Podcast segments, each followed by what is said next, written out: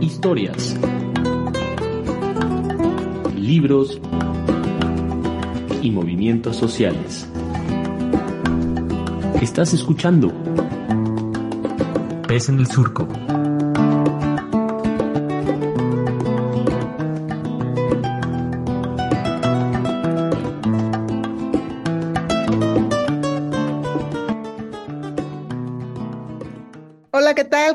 Están? Bienvenidas, bienvenidos, bienvenides a este programa que es Pez en el Surco y pues muy felices, ¿verdad?, de estar otra vez en una entrevista en este programa con una invitada súper, súper especial, pero antes voy a saludar a mi querido Oliver Froling, que, que como siempre está aquí para, para este programa. ¿Cómo estás, Oli? Pues muy bien, con algo de calor, pero pues como todos, ¿no? Este, pero sí, también muy contento porque hoy tenemos otra entrevista de lujo con una muy buena amiga, Alejandra Méndez, que nos va a platicar de la Biblioteca de Investigaciones Juan de Córdoba. Bienvenida, Ale, ¿cómo estás? Hola, Oli, hola, Naye. Pues bien, gracias. Aquí también con un montón de calor, este, pero bien, aquí disfrutando de un día libre. Pues bienvenida, Ale, y pues sin más, ¿no? Así que nos compartas tantito eh, qué onda con la Biblioteca de Investigaciones Juan de Córdoba, qué se hace por allá. Sí, pues eh, gracias por la invitación para poder hablar de esta biblioteca. Es, es, el nombre es Biblioteca de Investigación Juan de Córdoba y es una biblioteca eh, relativamente nueva, tiene aproximadamente 11 años. Este, bueno, yo digo nueva porque es de las ultimitas que se han estado abriendo de, en Oaxaca. Y pues es una biblioteca académica especializada en lengua y cultura de los pueblos indígenas. Eh, la idea es un poco especializarse en los pueblos oaxaqueños, pero pues tiene información de pueblos de todos los lugares. Este, el enfoque se está yendo más hacia sí, la, las lenguas indígenas y algunas eh, líneas de investigación en temas de historia, historia y arqueología. Eh, pues más o menos es, es, eso. Y bueno, la biblioteca es, es académica, especializada en esa línea, pero tiene la particularidad que el espacio que tenemos ahí, pues está abierto para quien quiera ir a trabajar. Este, no estamos limitando el espacio para pues solamente investigadores, investigadoras, académicos y demás, que sí llegan, este, pero abrimos el espacio para quien quiera ir a hacer su trabajo, a hacer su tarea, pues que pueda hacer uso del lugar, porque además, además está bien bonito, ¿no? Este es un convento del siglo XVI que pues fue recuperado y entonces eh, pues hay una historia así como muy larga que si quieren verla, eh, leer un poco más, pues en el blog, en la página de la biblioteca lo pueden checar, pero eh, de, forma así como muy, muy general, es que era un convento muy grande y luego por cuestiones económicas se fue vendiendo en pedacitos. Y entonces lo que era el convento pues ya solo quedó un espacio chiquito que es en donde está ahora la biblioteca y lo que pasó es que la Fundación Alfredo Harpelú, que es la que, a la que pertenece la biblioteca, fue comprando por pedacitos, así como se vendió, comprando por pedacitos el, este, pues el convento, hasta recuperar un poquito más de, de, lo que era el espacio original. Y pues casi todo es el espacio de la biblioteca, aunque está ahí el Centro Cultural San Pablo, que es en el espacio donde se encuentra físicamente la, la biblioteca. Entonces, eh, pues debido a esa recuperación, pues se creó la Biblioteca de Investigación Juan de Córdoba, con muchas, tenemos varias salas que se pueden utilizar, todas tienen mesitas, sillitas, hay mucha luz, este, hay internet, es muy chistoso porque ofrecemos internet libre, entonces siempre que llegan los usuarios preguntan cuánto van a pagar por la hora, ¿no? Este, pues no, o sea, sí damos el servicio de internet este, para quien vaya y quiera estar ahí un rato. Eh, no tienen que consultar los libros, entonces llegan y se sientan y hacen lo que tengan que hacer con sus tareas. Eh, entonces, pues sí, tenemos el espacio ahí abierto Y pues está padre porque abrimos todos los días, así de lunes a domingo. Y pues los usuarios pueden llegar el día que quieran. Estamos a partir de las 10 de la mañana hasta las 8 de la noche. Entonces, pues tienen el espacio como eh, disponible, ¿no? Para que puedan ir a trabajar, para que puedan estar ahí este, haciendo trabajo en equipo. Tenemos una, una área que está destinada para trabajos en equipo. Entonces, pues eso también permite que los usuarios vayan y hagan sus tareas en grupo. Eh, y pues sí, más, más usuarios. Eh, pues ahorita tenemos muchos investigadores de la Escuela de Medicina, de la UAPO, eh, y pues son los que más nos visitan, no sé por qué, tal vez por la cercanía, pero bueno, son nuestros usuarios constantes. Y tenemos otro tipo de usuarios, pero bueno, eso es un poco lo que hay en la biblioteca. Tenemos unos acervos muy bonitos, muy, muy chidos. Eh, todos están eh, especializados en diferentes líneas, pero al final es que como que integran lo que es la biblioteca. Tenemos un acervo que es em, especializado en textiles, que está súper padre, eh, de, era Imgar Whitlander Johnson, que era una investigadora de los textiles, dejó su, pues, su archivo fotográfico, documental y bibliográfico se donó a la biblioteca y entonces muchos de los usuarios que vienen a la biblioteca es a consultar ese, ese archivo. Eh, hay fotografías muy bonitas de los textiles, eh, no solo de Oaxaca, aunque la mayoría son de Oaxaca, entonces quien quiere pues trabajar ese tema, pues va a, la biblioteca y puede acceder a eso. Hay un fondo que es especializado en, en zonas arqueológicas, es de John Paddock, que él fue un arqueólogo que pues sí se dedicó a hacer esa investigación en Oaxaca. Entonces, todo su fondo bibliográfico, fondo documental y fotográfico, pues está en la biblioteca. Y tenemos algunas otras colecciones que son especializadas en lingüística eh, y lenguas indígenas, que ha sido una cosa muy interesante porque ha sido donaciones de varios académicos de diferentes lugares, pero al final es que sus colecciones lo que hacen es como que van este, complementando el acervo que se tiene en la biblioteca. Entonces, más o menos es eso. Tenemos un montón de cosas más, pero bueno, quienes quieran acudir a consultar esos materiales, pues pueden hacerlo. No, y nada más para resaltar que sí, el edificio, el espacio está, la verdad, muy bonito, está bien padre, ¿no? Hemos estado ahí en eventos, ¿no? Y también usar el espacio, ¿no? Así, si la gente que nos escucha pues este, si están ahí en el centro, porque el edificio se ubica entre Independencia y Hidalgo, ¿verdad? Ahí por muy cerca del Zócalo, ¿no? Entonces, si quieren descansar un ratito, usar internet gratis, pues se pueden meter ahí a la biblioteca, ¿no?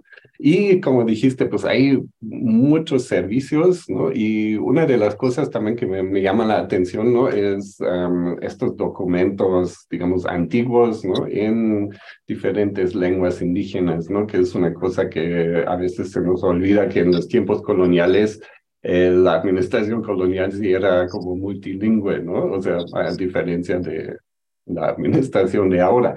Pero vamos muy rápido a una pequeña pausa musical y ahorita regresamos.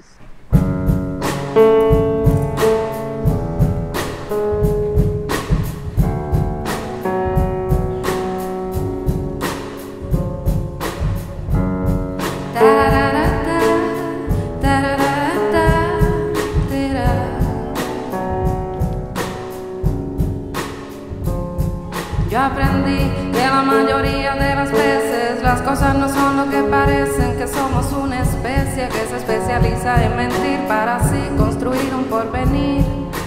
Cuenta cuántas veces hemos desaparecer con solo una frase lo que no quisiéramos perder. Se nos va la vida, vamos dejando correr el tren con el amor que solo pasa una vez. Yo aprendí a no burlarme de nadie con arrogancia. Yo no sé cuáles serán mis circunstancias. La elegancia solo es cosa de ego. La ropa con la que mejor me veo es la del alma. Yo aprendí que la calma es buena consejera a la hora de tomar decisiones certeras. Que yo no soy la más lista, pero con el oportunista debo ser una fiera. Y yo sé que no se puede equivocar como un ser humano normal. Te perdonen, pero más perdonar, que no se puede pisotear la palabra, pisotear la moral, que el amor no basta cuando el respeto no alcanza, es como arar en el mar. No soy mejor que nadie, nadie es mejor que yo. Yo no entiendo cómo todos quieren parecerse, como la gente se clona, pierde su propia voz. No saben hacia dónde caminar al levantarse. Yo aprendí que querer saber referente a mí es ser mi amenaza. Es abrirle la puerta a la envidia, decirle cómo está señora, entrete en su casa, que pasan las cosas, pero los errores pesan, porque luego se arrastran, porque luego te aplastan como cadenas del alma. Yo sé cómo sé, extraño un hermano cuando te hace falta. Pues ya estamos de regreso después de esta pausa musical que esperamos te haya gustado la canción que ha elegido nuestro querido Gildardo Juárez, a quien le mandamos eh, saludos, quien, quien edita, quien produce este programa y por supuesto también vamos a saludar a nuestra querida Belén González, que es quien hace pues todo el tema de la difusión en, en redes sociales de Pez en el Surco.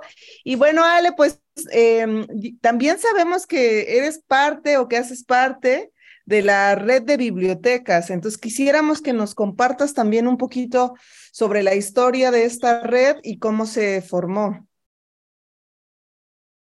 Sí, eh, pues este tema está súper padre. Bueno, a mí me gusta mucho. Eh, la red de unidades de información, así se llama, lo conocemos como la RUIO, es una, es una organización que creamos eh, pues en el 2014 eh, justo pensando en cómo era la situación de las bibliotecas en Oaxaca. Yo tenía apenas dos años viviendo aquí, yo vengo de la Ciudad de México, entonces cuando empecé a trabajar en las bibliotecas, me interesó conocer qué otras bibliotecas había en Oaxaca y me di cuenta que había un montón de bibliotecas. Entonces yo lo que pensaba era, pues, ¿de qué manera podemos colaborar entre las diferentes bibliotecas que hay acá? Y lo que hicimos fue convocarles a una, a una reunión para platicar a ver qué hacían, quienes estaban en Oaxaca, quienes trabajaban en las bibliotecas. Eh, y pues el pretexto fue que el 20 de julio se celebra el Día Nacional de los Bibliotecarios y las Bibliotecarias. Entonces, eh, el pretexto fue, es como convocamos a todas y a todos los bibliotecarios y bibliotecarias de Oaxaca para que celebremos ese día entonces tuvimos una respuesta bastante padre. Eh, se reunieron bastantes instituciones, estuvimos platicando, nos enteramos que había, que en algún momento hubo una red de bibliotecas aquí en Oaxaca, pero ya no, pues no siguió. Entonces, este, pues estaban como buscando también, pues, de qué forma colaborar.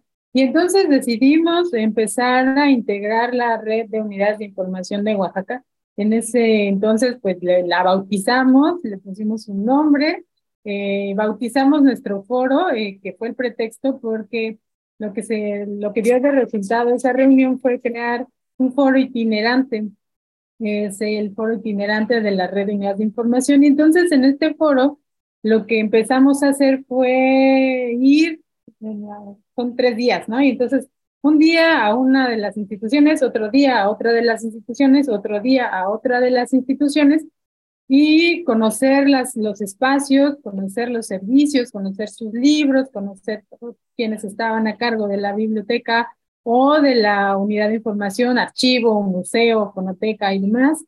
Y eh, platicar un poco sobre cosas que se hacen en las unidades de información. Entonces ahí fue que arrancamos en el 2000 14 eh, a, trabajar con este tema.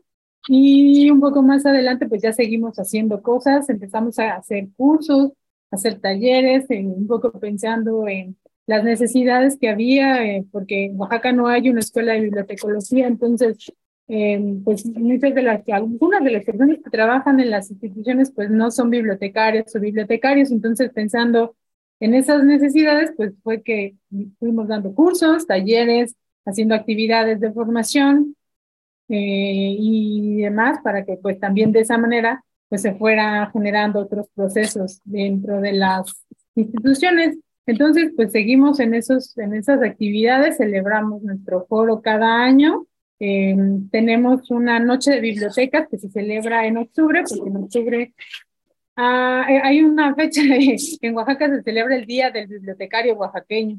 Entonces, eh, pues con pretexto también de celebrar ese día, hacemos la Noche de Bibliotecas, que es una actividad no tan académica, que lo que hacemos es como un festival de bibliotecas.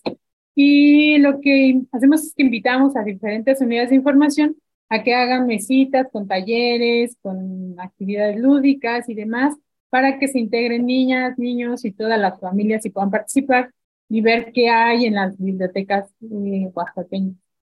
Entonces, bueno, ahorita somos eh, más o menos 19 instituciones las que estamos participando en la red somos de diferentes, eh, somos privados, públicos, eh, de todo tipo. Hay bibliotecas comunitarias, hay archivos, hay fonotecas, hay fototecas, entonces es como una diversidad. Pues padre, este, y pues sí, todos nos reunimos, organizamos y decidimos qué es lo que vamos a hacer. Y algo que hemos intentado y que a mí me gusta siempre mencionarlo es que la red no pertenece a ninguna institución ni privada, ni pública, ni nada. Y entonces lo que hemos intentado es que sea eh, como una toma de decisiones y pues entre todos y que no haya una persona que venga y que quiera imponer que se quiera hacer algo, ¿no? Porque alguna vez nos ha pasado que pues se quieren apropiar de la red ya las instituciones, entonces no lo hemos permitido y seguimos siendo autónomos, pero pues sí, trabajando ahí entre todas, entre todos, colaborando. Y pues suena súper bien. Y una cosa que me llama la atención es que empezamos con, pues, con la unidad donde trabajas, la biblioteca, ¿no? Pero luego las otras bibliotecas ya se llaman unidades de información, ¿no?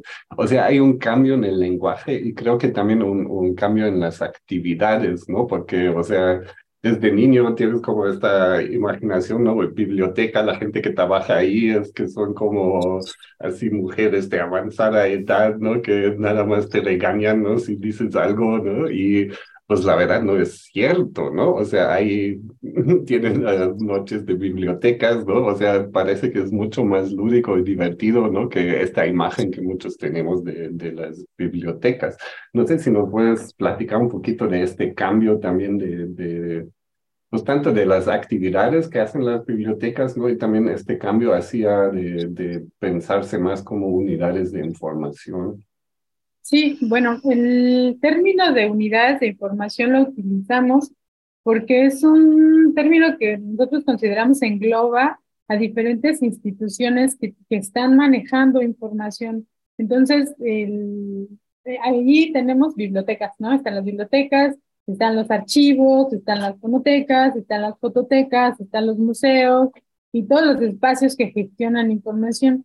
Y entonces el referirnos a unidad de información englobamos a todas esas instituciones en un solo término. Y entonces lo que hacemos es de no este no cerrarlo a un único grupo porque al final es que mm, toda la información que hay por lo menos aquí en Oaxaca es que está toda vinculada. Y entonces eso pensarlo como una red y vincular esa información también permite ampliar las posibilidades de información para nuestros usuarios y nuestras usuarias. Entonces, algo que ha pasado es que, por ejemplo, eh, si alguien, algún usuario llega a mi biblioteca y me pide un libro de algún tema que yo no tengo, lo que hago es que investigo con las demás instituciones a ver quién lo tiene. Y entonces ya sale quien, ah, pues aquí en el archivo tal tenemos esa información y entonces ya se remite a la persona a hacer uso de esos materiales. Entonces, eh, sí, lo que vamos haciendo es como englobar en un término a todas las, de, las unidades de información y de ahí pues ya eh, independientemente de cómo, de cómo se bautice cada, cada una de ellas. Pues súper interesante lo que vienen realizando, ¿no? Este, este apunte que hacía Oliver también sobre el, nombre me parece importante porque nos ha permitido conocer, ¿no? Cómo, cómo se aglutinan, pues esto que decías, museos, archivos, bibliotecas. Entonces creo que va a ser de mucha utilidad para nuestro auditorio y vamos a ir corriendo, Ale, a una pausa musical y regresamos.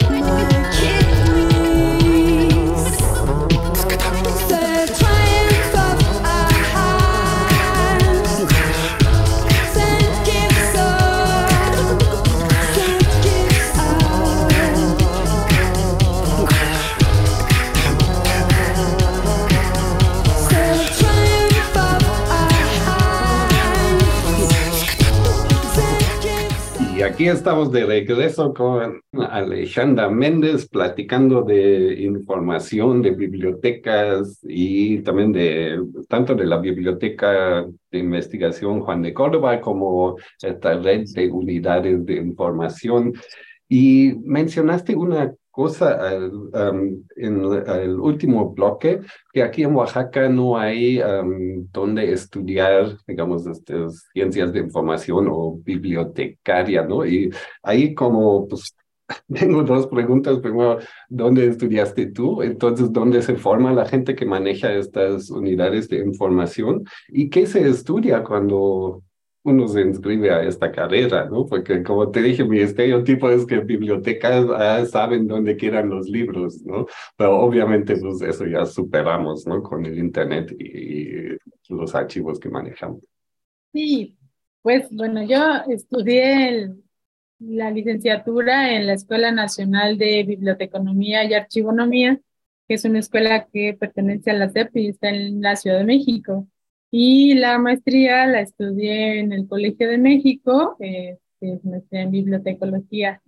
Y bueno, en México hay varias escuelas en donde se estudia eh, bibliotecología, ciencias de la información, con diferentes enfoques, no en toda, no en toda la República, pero hay en diferentes estados con, con escuelas, ¿no? Donde, donde, se puede estudiar. Y pues se estudian un montón de cosas. Es muy chistoso porque siempre que nos, alguien nos, nos, conoce por primera vez, ¿no? Es como, ¿qué estudiaste? Bibliotecología. Ay, qué bonito, te la hace pasar leyendo todo el día, ¿no? Pues no, o sea, no, estaría súper bonito, pero no. Estaba platicando con una amiga y decíamos, pues sí, es que lo último que hacemos es sentarnos a leer porque no nos da tiempo, ¿no? Em, depende del enfoque de la escuela, es lo que se estudia.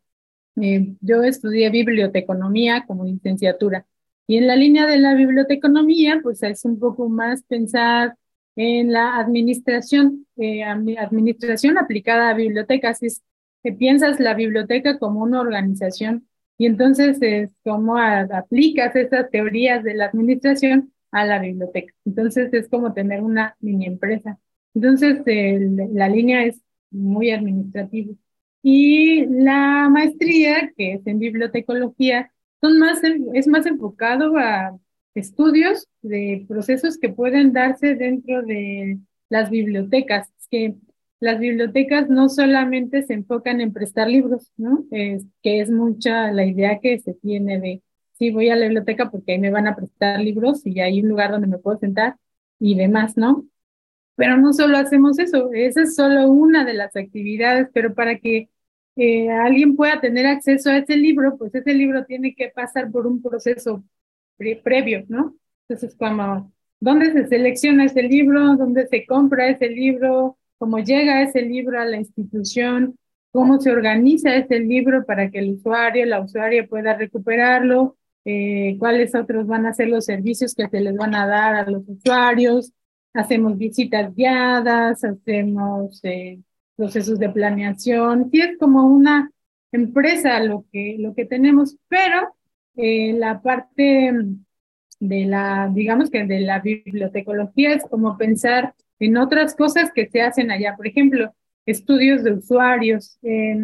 Los servicios no únicamente se ofrecen así, abro la biblioteca y ya, ¿no? Que vengan los que tengan que venir. Hacemos una revisión de cuáles usuarios tenemos, cuáles son las necesidades de información de nuestros usuarios, qué materiales les interesaría leer, cuáles son los horarios en los que más vienen, sería prudente abrir más días o no. Entonces es como toda una revisión de, de, pues, de nuestro mercado, ¿no? Este, de los usuarios y de la información que existe. Y la otra parte, una de las otras partes que a mí me gusta es que trabajamos también mucho la parte de las tecnologías en este tiempo de la pandemia nos dedicamos a implementar repositorios y estos repositorios lo que nos implican es digitalización de información para poder dar acceso sin que los usuarios o las usuarias vengan a la biblioteca. Entonces hacemos investigación de, de información que se, que se requiere, digitalizamos esa información y damos acceso a ello, pero tenemos que generar toda una infraestructura para que las usuarias y los usuarios puedan acceder, consultar en línea. Entonces es como, sí, irnos adaptando a estos cambios que existen en las bibliotecas. No sé, no sé si a ustedes les tocó, seguramente sí, ir a la biblioteca y encontrarse con un fichero. Y este fichero lo que tenía era tarjetitas en donde tenías la información de los libros y entonces tú identificabas la información y luego lo pedías a un bibliotecario o tú lo buscabas en la estantería. Esas tarjetas ya no existen, pero existen los catálogos automatizados. Entonces, estos catálogos lo que te permiten es acceder a la información desde donde esté, saber qué información hay en esa institución. Entonces, estos catálogos pues, no se hacen solos, ¿no? O sea, tenemos que generar información para que ese catálogo se alimente y los usuarios y las usuarias puedan consultarlo. Este, igual esta parte de acceso, ¿no? De acceso a los datos, el usuario, la usuaria pueden pedir algún material desde, no sé, a nosotros nos pasa que de repente de Estados Unidos, de Alemania, de Francia, tenemos consulta de información. Entonces lo que hacemos es enviar eh, digitalizaciones de fotografías, digitalizaciones de documentos para también hacer este, pues accesible todo lo que se está resguardando en la, en la biblioteca. Entonces, bueno, sí, un montón de cosas que se hacen dentro de las instituciones, dentro de las bibliotecas que tienen que ver con la bibliotecología y que sería increíble, ¿no? Por ejemplo, yo hice mi tesis de maestría sobre el Huipil Triqui y entonces cuando a mí me preguntan, pues, ¿qué tiene que ver eso con la bibliotecología, no? Y pues sí, tiene que ver con la organización de la información, cómo organizas la información en un textil este, para que se dé a conocer o para preservar la misma como tal. Entonces es como muy eh, interesante ver todas las posibilidades que hay dentro de la biblioteca, porque tiene que ver con el manejo de información, con el manejo de datos, con el manejo de tecnología y todas las posibilidades que tiene conjuntando todo esto. Órale, Ale, pues es súper interesante, ¿no? Ahora sí que es un mundo, ¿no? Si ya un libro mismo es un mundo, ahora una biblioteca y todo lo que ya nos compartiste que hay que hacer, pues es mucho más. Ale, pues ya se nos está acabando el tiempo, pero queremos, por favor, que nos repitas eh, la dirección de la Biblioteca Juan de Córdoba y también em, si alguien quisiera acceder, ¿no? A la red de bibliotecas o de a la red de unidades de información, Em, cómo le puede hacer. Y también sabemos que tienen ustedes eh, archivos eh, digitales, digamos, ¿no? Se pueden hacer estas consultas que nos decías ahorita. ¿Cómo le podemos hacer para acceder a, a, la a los archivos de la biblioteca y también a la red de unidades de información? Sí, pues em, la biblioteca, Biblioteca de Investigación Juan de Córdoba, está abierta para todas las usuarias que quieran este, ingresar. Eh, no necesitan nada para hacerlo. Eh, todos los recursos que con los que cuentan son gratuitos, no tienen que pagar nada. Eh, pueden identificar qué materiales tenemos allá a través de, de, la página web. Este es Biblioteca de Investigación Juan de Córdoba, así pueden googlear y así pueden acceder a ella. Y ahí hay un apartado que dice catálogos y ahí en los catálogos aparece la, te da acceso al repositorio digital, que es donde están todos los recursos que ya están digitalizados y que está con la, compartido con, con algunas otras filiales de la Fundación eh, Alfredo Harbelú. Entonces hay muchos recursos que se pueden ahí encontrar. Está el acceso al catálogo público, donde pueden identificar qué materiales tenemos también y que pueden ir a, consultar. Entonces, todo es, es este, libre, lo pueden descargar. Y para pertenecer a la red de unidades de información, que si alguna institución está interesada, pues solo tiene que contactarnos. Así lo, nos busca como red de unidades de información y ahí aparecen todos los datos de contacto este, para que puedan eh, comunicarse con nosotros. Yo ahorita estoy como coordinadora y aprovechando el tiempo, este, les cuento que vamos a tener nuestro foro itinerante. El lunes sale nuestra convocatoria para participar en el foro. Y este, pues sí, les, les, les comparto para que luego lo, lo chequen. Este, vamos a trabajar el tema de las unidades de información y la diversidad. Entonces, pues es la primera vez que trabajaremos este tema y después de la pandemia lo haremos presencial, entonces estamos esperando que pues nos vaya padre esta, esta ocasión. Entonces, bueno, aproveché el tiempo para esto. Muchas gracias por la invitación y pues aquí andamos. Suscríbete y dale follow en Spotify, Apple, Google o donde sea que escuches este podcast. Y también déjanos tus comentarios en esas plataformas. Síguenos en nuestra página de Facebook. Y claro que sí, también en Twitter. Radio Pes en el Surco.